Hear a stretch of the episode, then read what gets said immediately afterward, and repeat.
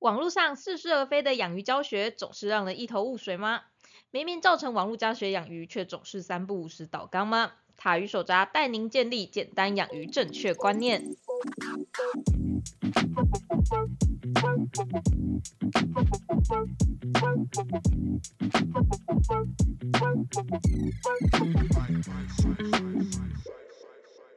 Hello，大家好，我是塔鱼手札的兽医师阿汪。Hello，大家好，我是塔鱼手札的造景师阿喵。欢迎大家来收听我们这一集的水族大大不要听。我们大家里面不包含水族大大。那我们的周年庆终于算是顺利落幕吗？终于啊！阿喵快死掉了，因为哦真的是谢谢大家，就是支持阿喵的造景，阿喵造景到快要死掉了。是的，等一下，现在正在努力的把各种被卖掉的造景补回去当中，对，所以阿喵有一点点憔悴，对我也是包货包到有一点点厌世。厌世，不过就是至少就是还还有人支持我们的，我好是想是这个样子，对，就是在这边先谢谢大家。那也因为周年庆结束了，所以说我们的水族大大不要听呢。就告辞到一个段落，哎、不是，我们水族大家不要听了，就也会回归到正常。那我们这一集就来跟大家聊聊，就是刚好最近，大家会不会觉得天气越来越凉了？嗯，对，对，就是我当我们什么时候会发现天气变凉，就是当我跟阿喵的饮料开始点热的时候，就觉得说最近天气开始变凉了。没错。对，那天气变凉的时候，其实对于鱼缸来说会是一个还蛮大的变化。嗯不知道大家有没有印象，就是我们会一直跟各位说，就其实热带鱼啊，它最适合的气温，嗯，其实大概会是在二十四到二十六度之间。嗨嗨，那其实最近的气温也大概是在这附近左右。嗯哼，不过我也相信有不少的事主会发现一件事情，嗯就是最近温度开始改变了。为什么我们一直在说，好像热带鱼最喜最喜欢的温度是二十四到二十六度，但他们家的鱼自从温度变化之后，好像就变得有点神神，嗯，或是甚至有点食欲下降啊，或是比较容易趴底啊，比较容易虚弱。你嘿会觉得就是这件事情上面好像有一点点矛盾。嗯哼，就理对论上来说啊，像我们在夏天的时候，嗯哼，外面三十二度，我们热的快死了。嗯，那这个时候，如果你进到一个就是二十六度的环境，你就觉得哇，啊好舒服，我不想再出门了，嗯 超讨厌的。没错，对，那为什么鱼明明就我们一直在说鱼是二十四到二十六度最舒服，嗯，那为什么反而是这段时间温度下降之后，鱼的状况却变差呢？为什么呢？这不是一件很奇怪的事情吗？对，对，哎，阿喵啊，你们以前啊观赏不是观赏鱼，你们经济鱼啊嗨，也会遇到冬天的状况吧？嗯，那你们冬天就是像是现在这种时节，秋天转冬天的时候啊，嗯，这些鱼会出现不舒服的反应吗？其其其其其实不太会呢，因为我们在我们在屏东，对吼，忘记了 这其实没个什么太可恶的南部人，哎、不对，我自己也是南部人，霸到自己。哦，对耶，因为屏东除非真的是寒流来，不然其实温度一直都很高。那冬天的时候总是会有反应吧，毕嗯竟冬天的时候还是会有寒流来的时候。那冬天的时候鱼会变得比较不舒服吗？不舒服吗？你说，与其说不舒服，不如说是，不如说是就是比较懒。比较懒。嗯那你们喂食量会减少吗？嗯，如果它食欲一样的话，我是是不会减少的。我说他们有时候其实只是比较懒而已，但是嗯食物摄取量并不会比较少。对，啊因为其实其实说真的，经济鱼经济鱼的 那个，操。对，就是 对啊，哦，不过他们这样冬天不会生长速度比较慢吗？嗯，其实也还好呢。其实也经济鱼这么强大，嗯还是是因为你们屏东很强大，不是经济鱼很强大。嗯，也有可能。不过像是在北部就比较不一样，因为毕竟嗯我们以前实验室是主要是做北部的经济鱼种。嗯那北部的话，就是因为像是最近这种秋冬季节，它其实水温就会变异很大，而且就是有的时候就会突然很冷，突然很热，就是它会有冷热交替。嗯，所以其实这个时节都算是我们鱼病比比较忙的时候。哦，对，因为就是不论是秋天还是春天，这两个时节其实是所有的疾病爆发最严重的时间点，点。所以通常也是在这个时间点的 case 会是最多的，OK，反而是夏天跟正冬天的时候反而是少。是还好的。嗯，所以说其实对我们来说，秋天跟春天这种季节变化的时候，嗯其实就是最危险的时候。嗨，可是就是再回到原本啊，就是那为什么为什么明明他们在二十八度、二十九度的时候，相对对鱼来说是压力比较大的情况，那为什么说下降到他们反而比较舒适的二十四到二十六度，反而导致于他们的身体变得比较虚弱呢？对，这不就是很矛盾的一个点吗？是，对这是因为啊，其实大家不要忘记一件事情，对于鱼来说，最重要的东西永远都不是绝对的数值，嗯，而是相对的那个变化的幅度。嗨，对，就跟我们在加温帮那一节跟大家说过，就是鱼它最担心的就是你不要突然直接的升温或突然直接的降温。对对，你慢慢升或慢慢降，或者是你在一个很小的范围之内的震动震荡，对他们来说都不是一个太大的问题。对，假如这假如一条长期活在二十四度的热带鱼，嗯，跟一条长长期活在三十度的热带鱼，哎，那条长期活在三十度的热带鱼，它的状况就是会比较差。对，因为鱼它是变温动物，嗯，变温动物的话，它就是温度越高，它们的身体代谢会越快。对，那身体代谢越快，意思是什么？就是老化会越快，嗯哼那身体的伤害也会比较多。是，但是相对的，它生长速度也会比较快，嗯，但是它寿命整体就是会比较短。哎，对，那另外的话是温度比较高的地方，其实氧气量，水中的氧气量会相对的比较不够。嗯哼，那相对的氧气量不够，对于鱼来说也是一个压力。嗯所以整体来说，其实生活在高温之下的热带鱼，它们的整体的健康状况会比生活在低温之下的还要差一点点。嗯但这边的低温不是说那种超级低温哦，是那种鱼适合的低温，就是二十四度。但问题是在于说啊，如果因为在台湾嘛，其实大部分人的养鱼是没有冷水机的状况。是，那没有冷水机的话，你看台湾夏天，你可能开个冷气，假如二十八度或三十度好了。嗯但是像是在最近啊，有的时候甚至气温会突然之间变成可能二十二度或二十四度，对于来说这就是突然的一个急降温。嗯，嗯，所以虽然说它降到了它适合的范围，它可以比较长寿的范围，但对于来说，它是一个突然之间从很热变很冷，嗯，那它的身体机制它就要跟着调整。阿喵，你有没有想过一件事情？嗯哼，为什么恒温动物要演化成恒温动物？就是为什么我们不继续变温就好？就你看，用演化线来说来来说的话，一开始不论是鱼还是两栖类还是爬虫类，嗯它全部都是变变温动物、外温，动物，它就不嗯会自己产生热量。对，而且也因为它们不用自己产生热量，所以它们其实只要一点点的食物就可以吃饱，然后一点点的食物就可以长大。是，但是为什么就是演化到就是哺乳类跟鸟类的时候，我们反而变成就是内温动物？而且我们为了变成内温动物，我们还需要花掉超多的热量，我们才有办法生存。因为可以储存脂肪吗？不过、啊、那鱼也超胖啊，你自己想，你自己去那个鱼里面啊肥滋滋可怕的要死。哦也对，有的时候手套进去出来，手套会变透明的，超可怕的。嗯 它那个油还会渗渗过手套，你再把手套脱掉，你还会觉得你手油油的。嗯，对啊，你还说他们储存脂肪超级无敌多。对了，对啊，嗯，为什么啊？就是到底变成这种恒温动物有什么样的优势？我们为什么要花了这么多的力气去变成恒温动物啊？为什么呢？你知道水里面有一些鱼也是恒温的吗？哦，就不是不是所有的鱼都是变温动物，其实有一部分的鱼是恒温动物，甚至是局部的恒温。局局局局局部恒温，你最喜欢的鲨鱼就是啊，啊，你有印象了？吗？没有，其实有一部分的鲨鱼，它们可以透过运动的时候剧烈的肌肉收缩，嗯。肌肉收缩不是会产热吗？你每次去健身的时候不是热的半死吗？啊，有些鲨鱼它可以回收那个热量，暂时的让自己身体里面的体温提高两到三度，是，这样子有什么样的好处？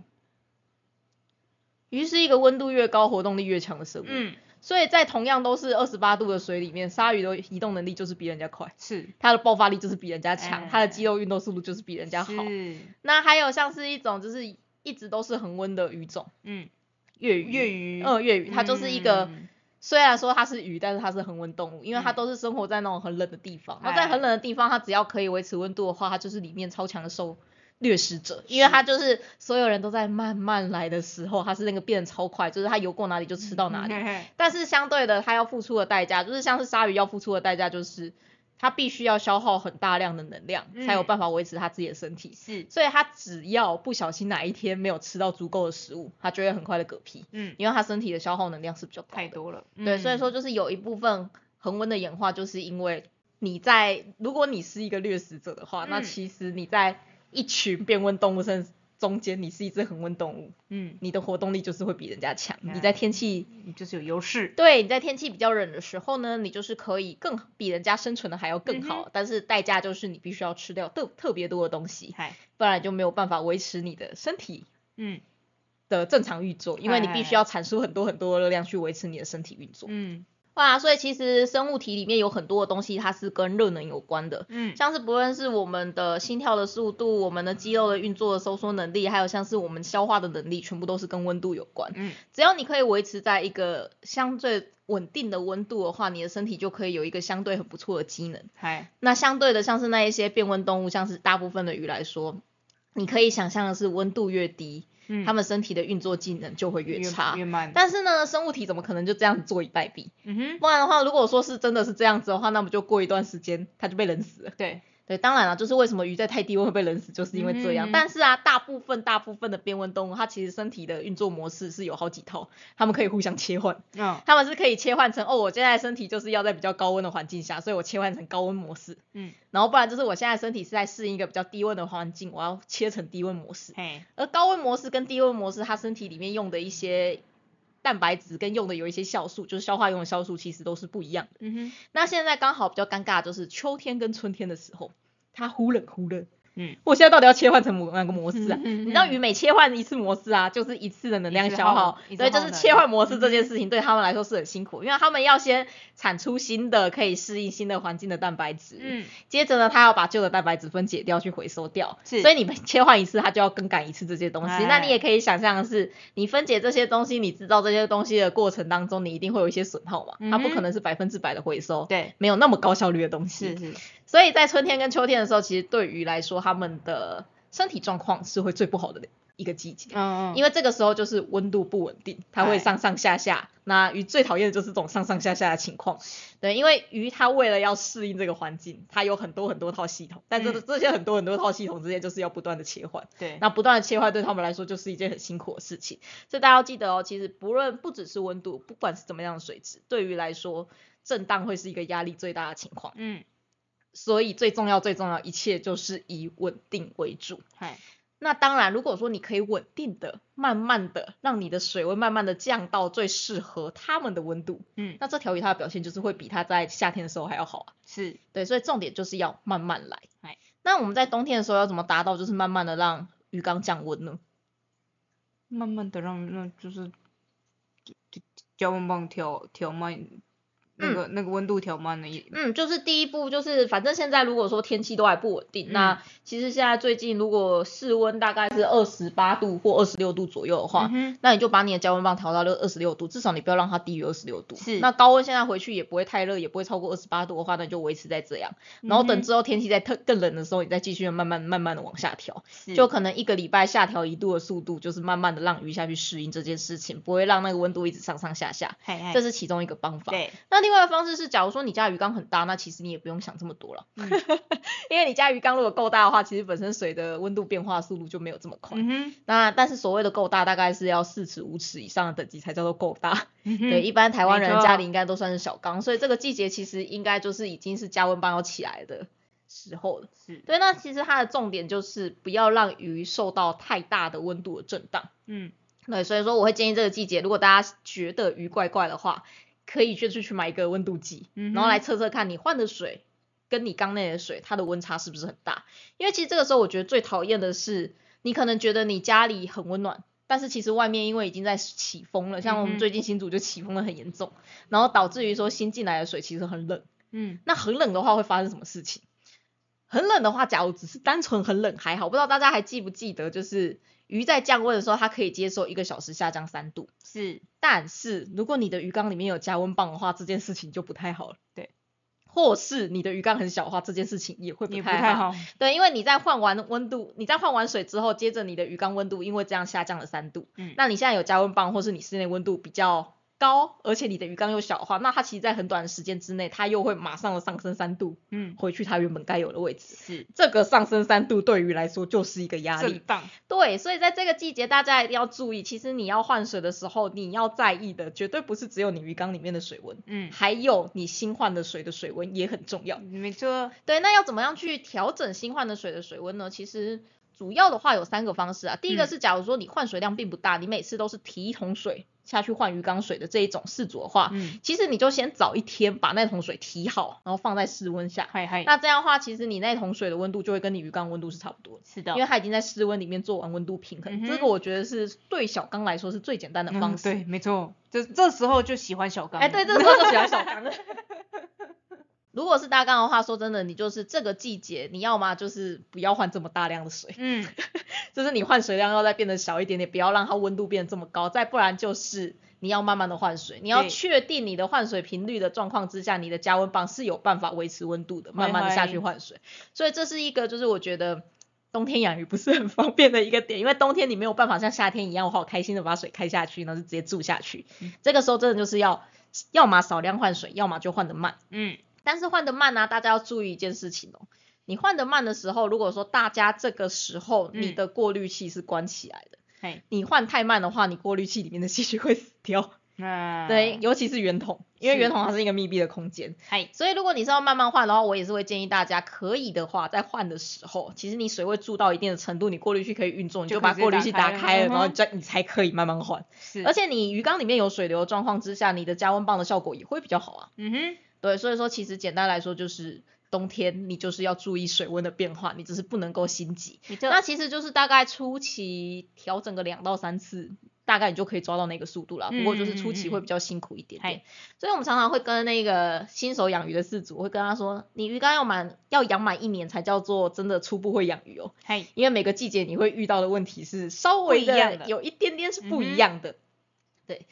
那除那我也相信，就是有一部分饲主他会就会想问说，那我可不可以就是用浴室的热水下去调水，让我这个水确定是某个温度之后再换水呢？其实是可以的啦，嗯坦白说是可以，但是是你就是要记得，你一 定要好好侦测温度哦，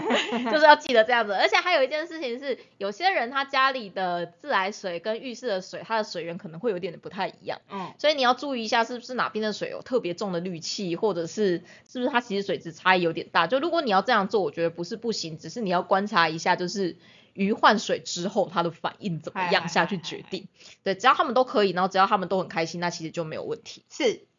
对，那除了温度的震荡以外，还有一派人会发现说，就是好像不论我怎么样注意，就算它的水温是在一度之内好了，我的鱼好像好像还是很容易在这个时候，只要一换水，它就会趴底，嗯哼，或是一换水它就会破气。嗯哼，或是一换水，它就甚至直接猝死了。嗯为什么呢？就是因为刚刚我们不是有说他们会转换不同的温度，模式，对，他们会转换不同的温度模式嗯吗？有些鱼它们在营养不良的时候，这边的营养不良其实大部分是一些像是不饱和脂肪酸的缺乏，或是一些维生素的缺乏。嗯，他们在营养不良的时候，他们这个转换模式会出事。也就是说，他现在理论上应该要切换到低温模式，但是它的开关卡住了。它没有润滑油，它卡不下来，所以他的身体还一直维持在高温模式。嗯，那就会变成说，他身体里面其实有很多的细胞是没有办法正常作用，嗯甚至是他的消化吸收能力没有办法正常的运作，因为那各种酵素它们其实都会受到温度的影响。嗯，温度越低，通常酵素的活性会越差。嗯，不过也有一些例外，就有一些低温的酵素啦，就是它们哎反而在低温的时候状况会比较好，高温的时候可能就会破掉那些酵素。嗯哼，对所以呢，当这条鱼你发现它温度变低，它状况就变差，这个时候我还是会建议大家，你就先买加温棒。把温度嗯把它加上去，让它维持在它比较 OK，它比较问身体没问题的那个状况之下。控起来呀，对，然后你今天把它维持在高温，这个时候你要做的就是增强它的营养补充。嗯，什么叫做增强营养补充呢？如果说你原本只会饲料，你可以考虑看看在这个时候加一点生饵，嗯或者是你再加一点维生素，这两个方式都可以。嗯，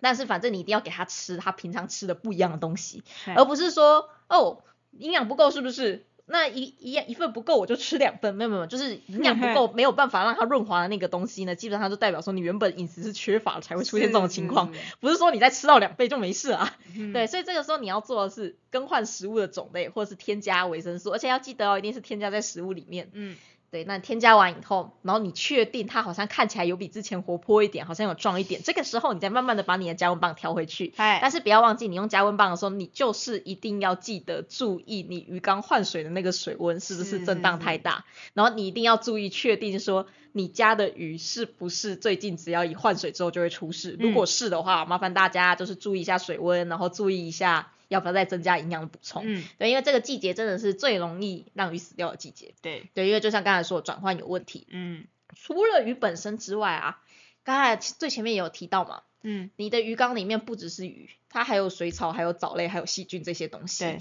而这些东西它们也会严重的受到季节影响。嗯，尤其是金鱼缸，大家喜欢养绿地台的各位，这个时候可能你就会开始发现有一些事情开始崩溃了，嗯哼，因为藻象它很容易受到温度变化影响。对，如果说你的鱼缸又没有一个加温的话，嗯哼，其实你就会发现说，这个时候好像你的澡莫名其妙的开始黄，嗯，或是开始就是你的水会变得比较浊，对，或是你的金鱼好像最近开始磨身体，你的身地你的地毯开始开始开始它是整片挑起来的那一种。对，就是为什么我们一直不建议大家使用绿地毯，就是因为藻类它们其实很容易受到环境的影响。嗯，那如果说你为了让它不要被藻类，应该说你为了让它不要被环境影响，所以你维持了你鱼缸里面的恒温，嗯然后你就觉得这样没问题。我跟你说问题可大了，因为啊，你知道其实环境里面的这些藻种跟这些细菌啊，它不是说你鱼缸里面有什么就有什么，因为你平常会换水，嗨，你就算你鱼缸里面的温度维持在一定的温度好了，嗯，你新换的水里面的那些微生物菌相其实也都已经是不一样的，嗨，没有 对，所以它还是会有影响。会随着季节变换不同的走向哦。对，是的，所以其实，在季节不稳定的时候，就很常会是原虫到爆大爆发，然后或是细菌感染大爆发的时候，嗯这也是其中一个原因。而且啊，细菌它们也是一种，就是温度越高，活性会越强。这是为什么？就是如果说大家的鱼生病的话，我不太推荐大家直接加温的原因，因为有蛮多的病原菌，它是温度越高。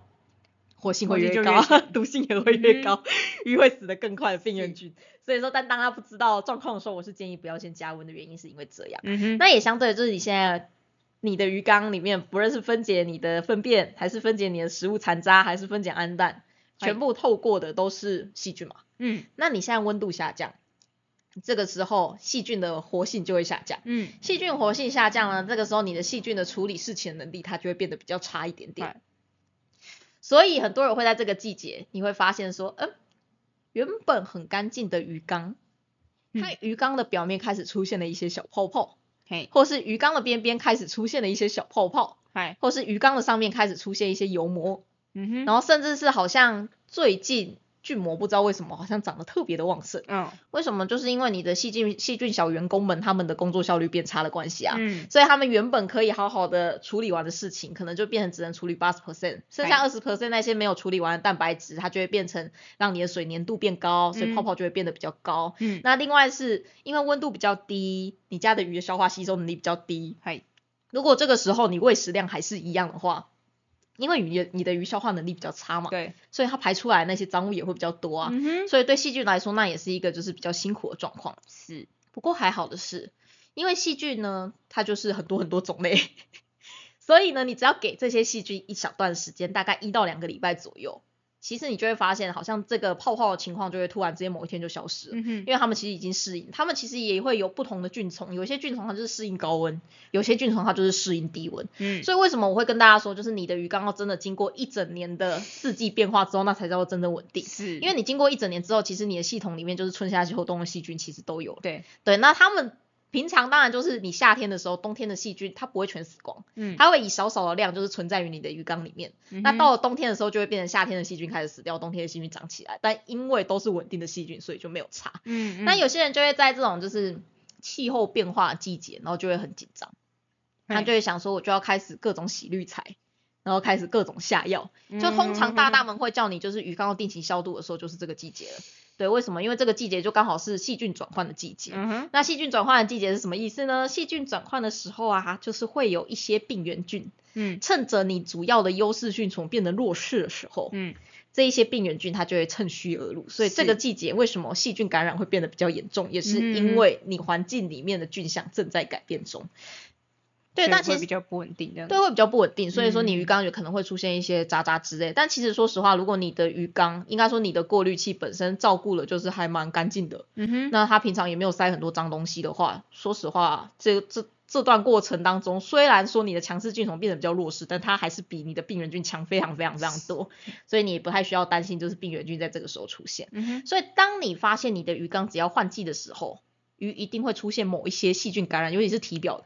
细菌感染或是原虫感染的时候，你就要想想看，是不是其实你鱼缸里面的过滤器藏的太藏污纳垢太多东西，哦，才会导致这件事情的发生。因为不论是在天，应该说啦，不论是在温度高还是温度低的时候，嗯只要氧气量充足的地方，病原菌就是会比较少。嗯那你要怎么让氧气量充足？就是你的过滤器里面的水流要顺畅，所以最终还是回归到过滤器的水流要顺畅这件事情。是的，对那这段时间里面，其实说真的，你的鱼缸里面如果泡泡比较多，大家也不用太担心，你就是正常处理就好，只要它没有泡泡越来越多。那假如你发现泡泡真的越来越多的话，那就直接停止喂食，嗯你就等它过，就停止喂食，换一次水，然后你就等它过，等它你确定你的细菌它已经重新稳定之后，你再开始大量喂食。嗯对，所以其实我会蛮建议大家夏天可以的话，就是在趁夏天的时候可以大量换水、大量喂食的时候，把鱼喂的比较胖一点，嗯，把鱼喂的身体比较健壮一点。没错，因为到了秋天、冬天的时候，其实你因为不好换水，嗯。因为你的细菌状况也会有短暂的不稳定，嗯。所以这个时候你可能喂食量就要减少。是。的话，你的鱼缸可能状况就是会变得有点差差的，嗯或者是这个时候你就可能会需要用一些药物治疗。嗯。对，所以大家一定要注意，因为鱼缸它整个系统啊，不是只有养鱼而已，对，它还要养的细菌。嗨，刚才有说嘛，就是因为细菌，嗯，它会根据温度不一样，也会有不一样的细菌改变。对，那为什么这个时节其实还有另外一种疾病也很容易出现，就是原虫性的疾病？嗯为什么原虫也会跟着出现？因为理论上来说嘛，不知道我前面应该有提到吧，就是原虫它们是一群以细菌为主食的生物，是，所以当你环境里面细菌量越多的时候，原虫量就会越多。嗯然后原虫它们量如果太多，它们就会去攻击鱼只，然后就会变成原虫性的疾疾病。你看我们刚才说天气如果变冷的话嘿，细菌它应该量是会，减少，就呃，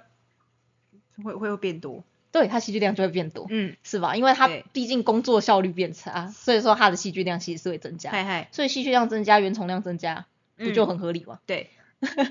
对啊，所以说其实就是因为这样，因为你细菌跟着变多了，所以你原虫也会跟着变多。嗯所以简单来说，就是这个时节就是检验大家的鱼缸系统到底是不是真的稳定的时节。只要你的鱼缸系统是真的稳定，然后你的鱼的营养状况是真的好的话，其实换季并不会对它们造成太大的影响。嗯哼，但如果说你发现这个时节你的鱼就是变得怪怪，你的系统就是变得怪怪，那就代表说哦，其实之前可能还有一些地方还需要调整。嗯对，就像是那个你要怎么样去辨别出一个人才是不是优秀的人才？嗯，你绝对是给他一个比较困难的挑战啊，就是不是小时候的考试，老师都会说什么哦，这份考卷很有鉴别度，嗯，对，很有鉴别度的意思是什么？就是他考出来分数大概会是一个中心曲线嘛，那你就可以从里面看看出就是哪一个同学就是读书很厉害啊，嗯然后哪一个同学就是一般人啊，是然后哪一个同学就是呃就是不太会读书或是没念书的那一群，就是很有鉴别度嘛。嗯哼，那很有鉴别度的考卷是怎么样？它一定是有一点难度。嗯哼，对，所以说当你在夏天整个夏天很稳定的养鱼，养约三个月，不要就以为自己可以当大大了呢，那就是三个月啊，那三个个月就是很稳定的三个月啊，所以它就是一个没有鉴别度的状况。是，那但是在秋天跟春天这个时候，就是你气温忽冷忽热、鱼况最差的时候，如果你这个时候你的鱼缸就还是很稳定，嗯你的鱼就还是很稳定的话，那其实你大家就可以知道说，对，你的鱼缸就是很稳定，是对，这没什么问题。没错，那还要提到的就是水草，因为有些鱼缸，应该说大部分鱼缸啦，其实多少都会种一点水草。是，那水草的话，它其实在变气温变化的时候，嗯哼其实也会有一些影响。嗯，会有什么影响？我啊，这不是应该问你吗？你这个解释我不知道会有什么影响。水草不是温度越低，它们其实活的状况会越好。哦，对啊，因为水草它反而太高温的时候，它就需要很多的肥料。那你原本鱼缸里面如果没有给它足够的肥料的话，它就很容易缺肥之类的。哦，原来你是要我说这个，哦 不好意思哦。我想说，嗯，啊，不就这样吗？而且其实对于台湾来说，大部分的水草，嗯，台湾的温度其实都是太热了嘛。对，就是它们就很容易，就是你需要特别的去照顾它，嗨不，然它们就很容易长得不好。对，没错，那所以其实天气冷的时候，反而对于水草来说是一个相对好照顾。嗯哼，而且其实你在冬天的时候好好把水草把它养胖养肥，它们在夏天其实就算稍微的营养不够，也可以撑得下去没。错，对，所以如果说喜欢莫斯的各位朋友，虽然我不希望大家喜欢莫斯，因为莫斯真的好难搞。对，反正喜欢莫斯的各位朋友呢，其实也可以趁着冬天的时候开始好好把莫斯种好，嗯哼，因为你会发现，就是冬天已经在你鱼缸里面长得好好的莫斯，其实夏天它会比较容易度夏。对，没错，对，那如果说你夏天才开始种，你会发现夏天莫斯超难种的。会觉得很烦。对，那其实很多水草也是，因为它只要在冬天这种比较好照顾的时节呢，你把它好好让它扎根，让它好好的嗯适应你的环境，其实到了夏天这种比较难种水草的时候，嗯，其实也会变得相对的比较简单。是的，对，所以对我来说，就是冬天是种水草的季节。没错，大家是种起来。对，但是冬天不是养鱼的季节，因为好麻烦哦。尤其是那个啊，就是我们外面这么冷，然然后你又要把鱼运回来的时候，不论你是用寄送的还是你带回家，其实中间你就会发现那个水温，因为它又是小小的一袋水而已，嘿，那水温其实下降的速度会变得很快很快。是的，那有时候你拿到的时候，你可能会发现鱼好像没什么活力，但你又不，但是要注意哦，绝绝对不能心急哦，嗯，因为你心急的话，你马上升温回去，鱼就会喘起来。嗨，对，所以大家一定要记得，冬天的时候你如果要养鱼，OK 没有问题。最主要这个时候的关键数值就是那个水温，对，千万不要让你的水温上升速度太快，降温速度反而还好，但是上上升升速度千万千万不能太快。是，那还有就是户外缸的朋友，嗯哼，因为你室内缸算是还好，因为室内缸说真的，台湾的室内。等到怎么样子，至少加温棒都还可以处理的状况，你就会觉得嗯相对好一点。对，但是户外缸有的时候，户外缸甚至是没有电的地方，或是没有加温棒的地方，嗯，或是有很多户外缸像那种阿嬷缸，他们根本任何的过滤器材哎他们都不会用，就是也不会有电对，的地方。那户外户外缸的保暖要怎么办？你们以前水池不对啊，你们养殖池应该是有加温棒吧？没有啊，啊，不过你问你们的鱼就是强壮、对啊，强壮厉害的鱼种，对啊，就我们不需要理它鱼种啊，就就很那个啊，就很广温啊，就就其实真真的养在屏东真的没什么，可恶，阿喵阿喵的经验没有用，阿喵经验今天超没用。是，那如果说是户外池怎么办？户外池的话，其实如果说你平常用的是那一种瓮，就是那种陶瓷的那种瓮嗯，的话，那它其实本身就有一定的保温能力，那你就不太需要担心那一缸的池水降温速度会很快。嗯。你只要在你的池子上面再铺一层东西防风就好了，嗯，因为主要主要你的池子会变冷，是因为它上面的那一层水接触到了外界的冷空气嘛，它才会变得这么冷。嗯，那你只要防止你上面那个水去接触到外面的冷空气，那你外面的那一个你的陶瓷的瓮，它本身保暖效果又好的话，嗯哼，那是不是就算它降温好，它也是很慢很慢很慢的降温？对，那很慢很慢很慢的降温对于来说就不是一件什么大事情，嗯哼所以反而就是要记得，如果说真的寒流不小心来，大家就直接用不论是雨衣或什么东西把那个瓮把它盖起来，其实就可以了。嗯，就主要你是要防止那个冷空气碰到你鱼缸里面的水。是，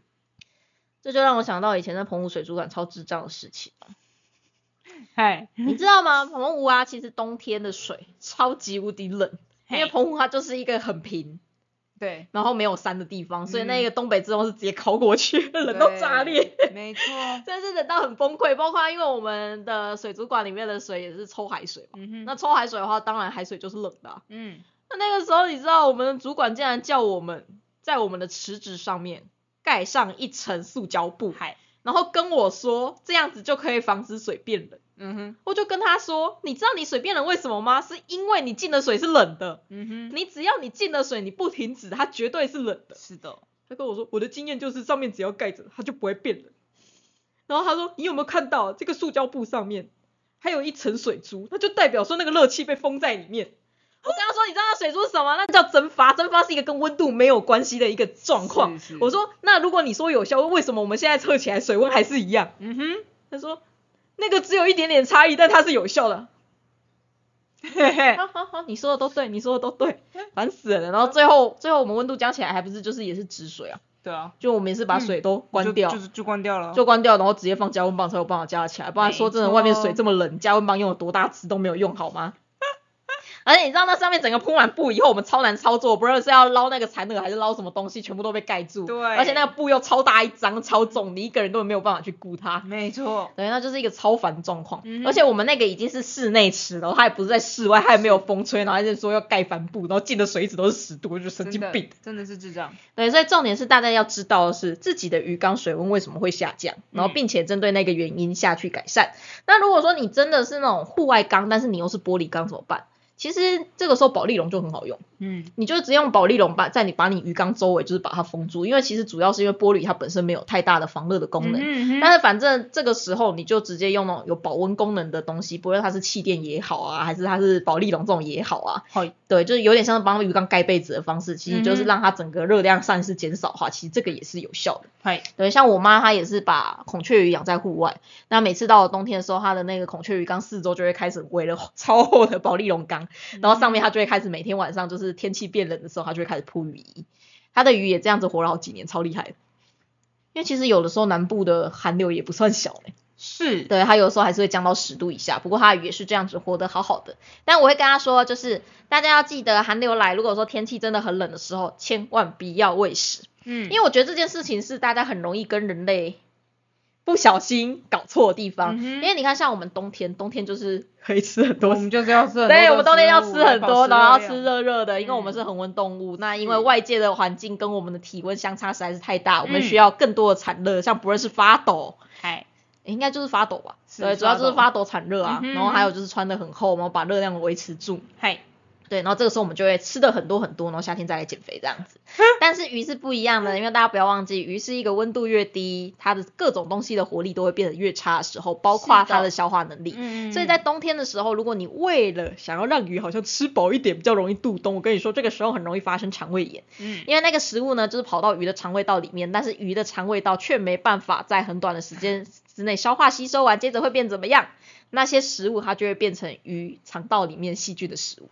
那变成鱼肠道里面细菌的时候，接着就是什么肠胃炎就。是发炎了 对，那就是发炎，那就是肠胃炎了。所以冬天大家要记得，如果说你没办法维持水温的话，那一定要跟着喂食量也要减少而且最好是挑在不是寒流的那几天少量喂食。嗯，而且大家也要注意，要观察一下，你夏天喂食可以的食物，不代表说这条鱼冬天它有办法接受。嗨，因为鱼有鱼对于某一些食物的消化吸收率，其实很严重的受到了温度影响，嗯尤其是碳水化合物。可是所有饲料里面基本上都有碳水化合物啦。嗯一定的，对，所以说大家要特别注意，如果说你是今年才刚新买的鱼，你一定要注意最近是不是有点消化不良的情况，或者是便秘的情况变严重，或者它最近的消化速度是不是变差。嗯哼，假如有的话，要么换饲料，要么就是减少饲料的给予，就是大家一定要特别注意消化的状况。嗯，而且冬天真的很冷的很冷的时候，宁愿你冷了吗？对很冷，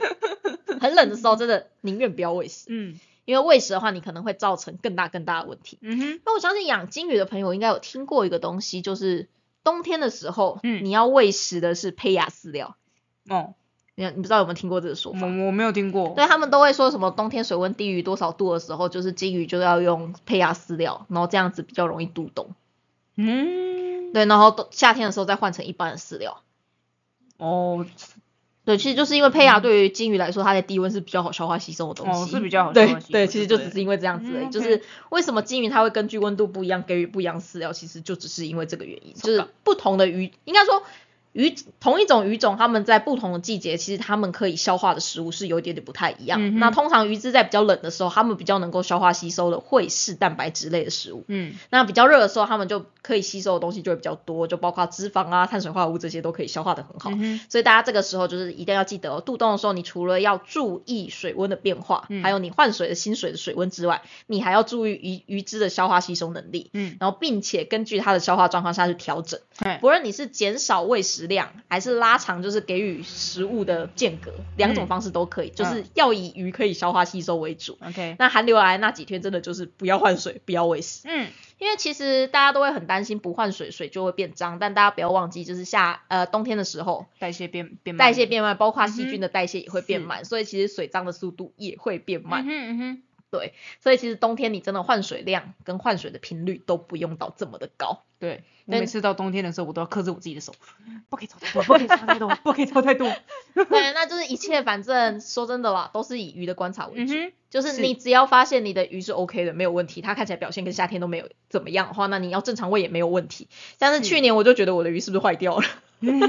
就什么？为什么你们现在十八度看起来这么想吃饭，而且为什么消化吸收能力还是这么好？是的，对，这个时候我就是还是会照常喂食。嗯，对，但是比较辛苦的就是阿苗，因为他那个时候照常喂食的代价就是你换水量还是要比较多，是的，但是他又不能换太快，嗯所以他换水时间就会变得拉得很长。没关系，我就划手机。偷懒，对，所以就是嗯，秋冬的时候，还有春季的时候，其实就是大家检验算是一年来的那种验收期。期中考、期末考对对，期中考、期末考感觉，反正秋天考一次，春天考一次这样。嗯只要你这两次考试都混过，其实你冬天跟夏天都不会遇到什么事情。那也因为这个季节，说真的疾病比较多啦。那你原本鱼缸的稳定度也比较低，然后你的鱼的免疫力也比较差，所以这个季节如果大家要进新鱼，拜托大家检疫吧，嘿，因为这个季节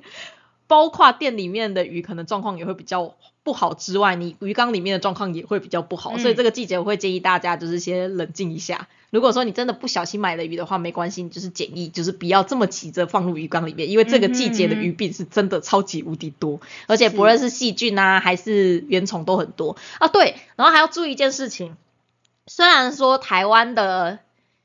台湾的霉菌性疾病，像水霉菌那一些不是很多，但是冬天也是水霉菌的季节。嗯，因为霉菌它其实跟细菌啊是互相竞争的关系，因为它们两个都是腐生的嘛。嘿就是你也知道，你的吐司放在那边，要么就是发霉，要么就是长细菌，就是腐败这两个东西二选一嘛。嗯，所以其实，在水里面啊，真菌跟细菌也是这样的关系，它们两个就是不断的竞争。嗯，那刚才有说啊，就是冬天的时候，其实细菌它本身的分裂能力就会变得比较差，它的消化能力也会变得比较差，所以在冬天的时候，霉菌本身就是会比较活跃。所以大家可能会发现，就是冬天的鱼缸如果水温比较低的话，很容易就是那种没有吃完的饲料就会长水霉菌。哎，但是你夏天比较不会发现水霉菌，嗯就是因为这个原因，因为夏天的饲料会先腐败，它 会先被细菌吃完。所以冬天也要注意哦，冬天其实是一个很容易发生水霉菌、水霉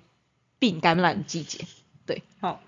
怎样啦？没有，对，那如果发现水霉菌的话，其实说真的，大家也不用太紧张，水霉菌还蛮好处理。任何有孔雀绿的药物，或是你稍微的升温下盐一下，其实你的鱼状况是够好的，都可以处理掉。但是就是冬天的时候要特别注意的就是真菌性的疾病，然后接着就是这个转换的季节要注意的就是细菌性跟原虫性的疾病。嗯，那还有最重要最重要，你要注意你家鱼只的反应，嗯因为这个季节呢，鱼只它在切换它的高温跟低温的时候，它的反应可能会跟夏天的时候有点不太一样，尤其是消化的部分会不同，免疫的部分也会有一点点不同。嗯那这个时候你的水缸那些细菌，它们也要切换成冬天的细菌，这个时候哈，你的鱼缸里面本身。它的有机物就会比较多，菌膜可能会比较厚，然后或者是你水缸上面会飘了比较多泡泡，这都是正常的。嘿，只要你的鱼是没有问题的，那就是没有问题。那一定要注意，如果你有加温棒的鱼缸，你在换水的时候，你一定要特别的注意，你水温不可以急速的往下降。嗯，因为你有加温棒的话，你水温急速往下降的，接着下一件事情就是水温急速的往上升，嘿，所以一定要特别的注意，在冬天的时候，你要注意你鱼缸里面的水温的变化，这是你冬天最重要的事情。嘿，那就希望大家的鱼就是可以今年可以好好的度冬，尤其是小缸要特别注意，因为越小的缸子水位的变化会越快，所以大家一定要特别特别的注意自己小缸的变化状况。那也要注意一下，因为毕竟这又是一个用加温棒的季节，多少还是要注意一下，就是加温棒的加温状况如何，就要确定不会不小心变成煮鱼汤，这是一件非常非常重要的事情。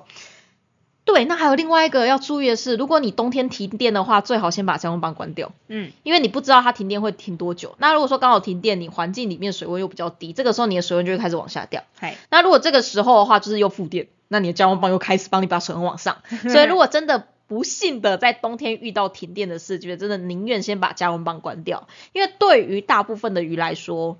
稍微的寒冷。并不是一件很严重的事情，顶多你会发现你的鱼很像僵尸一样在水中飘，或者你叫它它不会有反应，它就是所有东西都会变成慢动作。对，但是如果你的鱼在受到短时间之内的升温的话，这对它来说是一件致命的。嗯，所以当然我们会希望就是台湾的台电公司可以好好的松鼠不要白目去把电线怎么样。但是如果真的不幸怎么样的话，你就是也只能先把加温棒断电，这会是一件很重要的事情。没错因为加温棒它真的就是一面双面刃，嗯哼，你当然会。当然，它如果说好好运作的时候，它可以把你的鱼缸维持在不错不错的状况。嗯，但是我们害怕就是如果加温棒刚好失能的时候，而这个失能可能不一定是加温棒自己本身失能，嘿，而是因为一些原因导致你的水温度突然变得很低，像是你突然换了大量的很冷的水啊，或者是刚好就是停电啊这种事情的时候，它就会变成一个有点危险的东西，所以大家一定要特别的注意这件事情。是，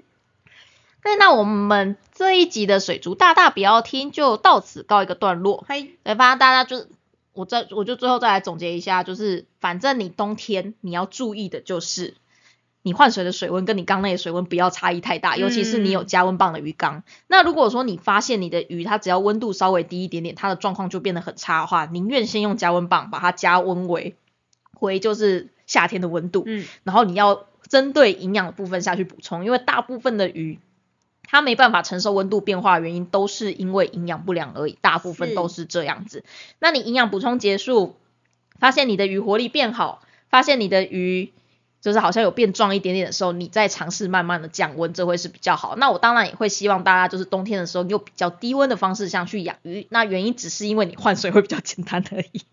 你有你维持在很高温哦。如果说你维持在高温，但是你外面的水又是低温，然后你又喂食量比较高，因为你现在维持在高温，嗯，所以你的鱼它需要的代谢也比较多，你喂食量也是要维持变高。那这样你换水量可能要变得跟你夏天一样，嗯，但是你要怎么样在你换水量跟换水频率跟夏天都一模一样，但是又寒流来的时候成功的不让水温下降换水，嗯，不是办不到，但是一件很麻烦的事情。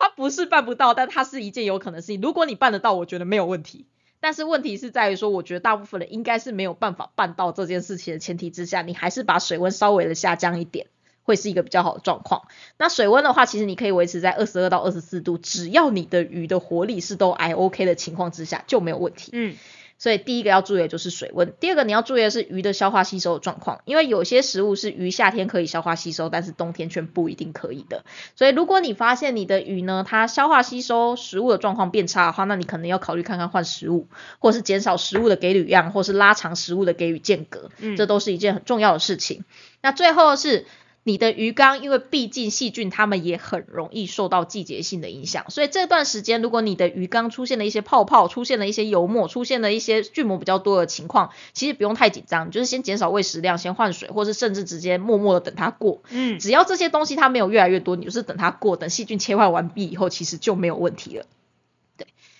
那最后是，如果你是户外缸的话，你要先去弄清楚说你的户外缸的那个池子，它到底本身有没有保温能力。如果它有的话，你就直接在上面铺上一层防风的东西，让你的水不要直接接触到这么冷的东西，它其实降温速度就不会这么快。那假如它没有保温能力的话，你也可以自制，把任何的保温材把它放在就是鱼缸的周遭，其实也可以让鱼缸维持水温。反正重点是。户外的鱼缸，你就是要让它慢慢降温。那在慢慢降温这段过程中当中，就是不要喂食或减少喂食。就你要记得，你的喂食量千万不可以跟夏天一样，因为鱼跟人不一样，人在冬天会想吃很多，鱼在夏鱼鱼在冬天的时候，则是因为消化能力变差，它不需要吃这么多。嗯，反而你在。冬天的时候给鱼鱼吃这么多的东西，它不只会消化不良，对于环境的细菌也是一个压力很大的状况。对，那你的鱼缸里面的正常细菌没有办法处理的东西，它就会变成那些致病菌来处理哦。所以一定要记得，冬天的时候喂食量还有喂食的内容可能都要跟着调整。那最后是就是，如果说这段时间你有讲想要进新的鱼的话，麻烦大家检验，因为这个时间真的就是各式各样的疾病最爱出现的。时候，如果这个时候你不建议直接丢到鱼缸里面，可能会发现你的鱼缸会需要经历的非常大一串的可怕的事情，各种下药或是各种的倒缸之类都有可能，所以这个季节一定要特别注意。嗯，那最后的话，我们下一次要来讲什么？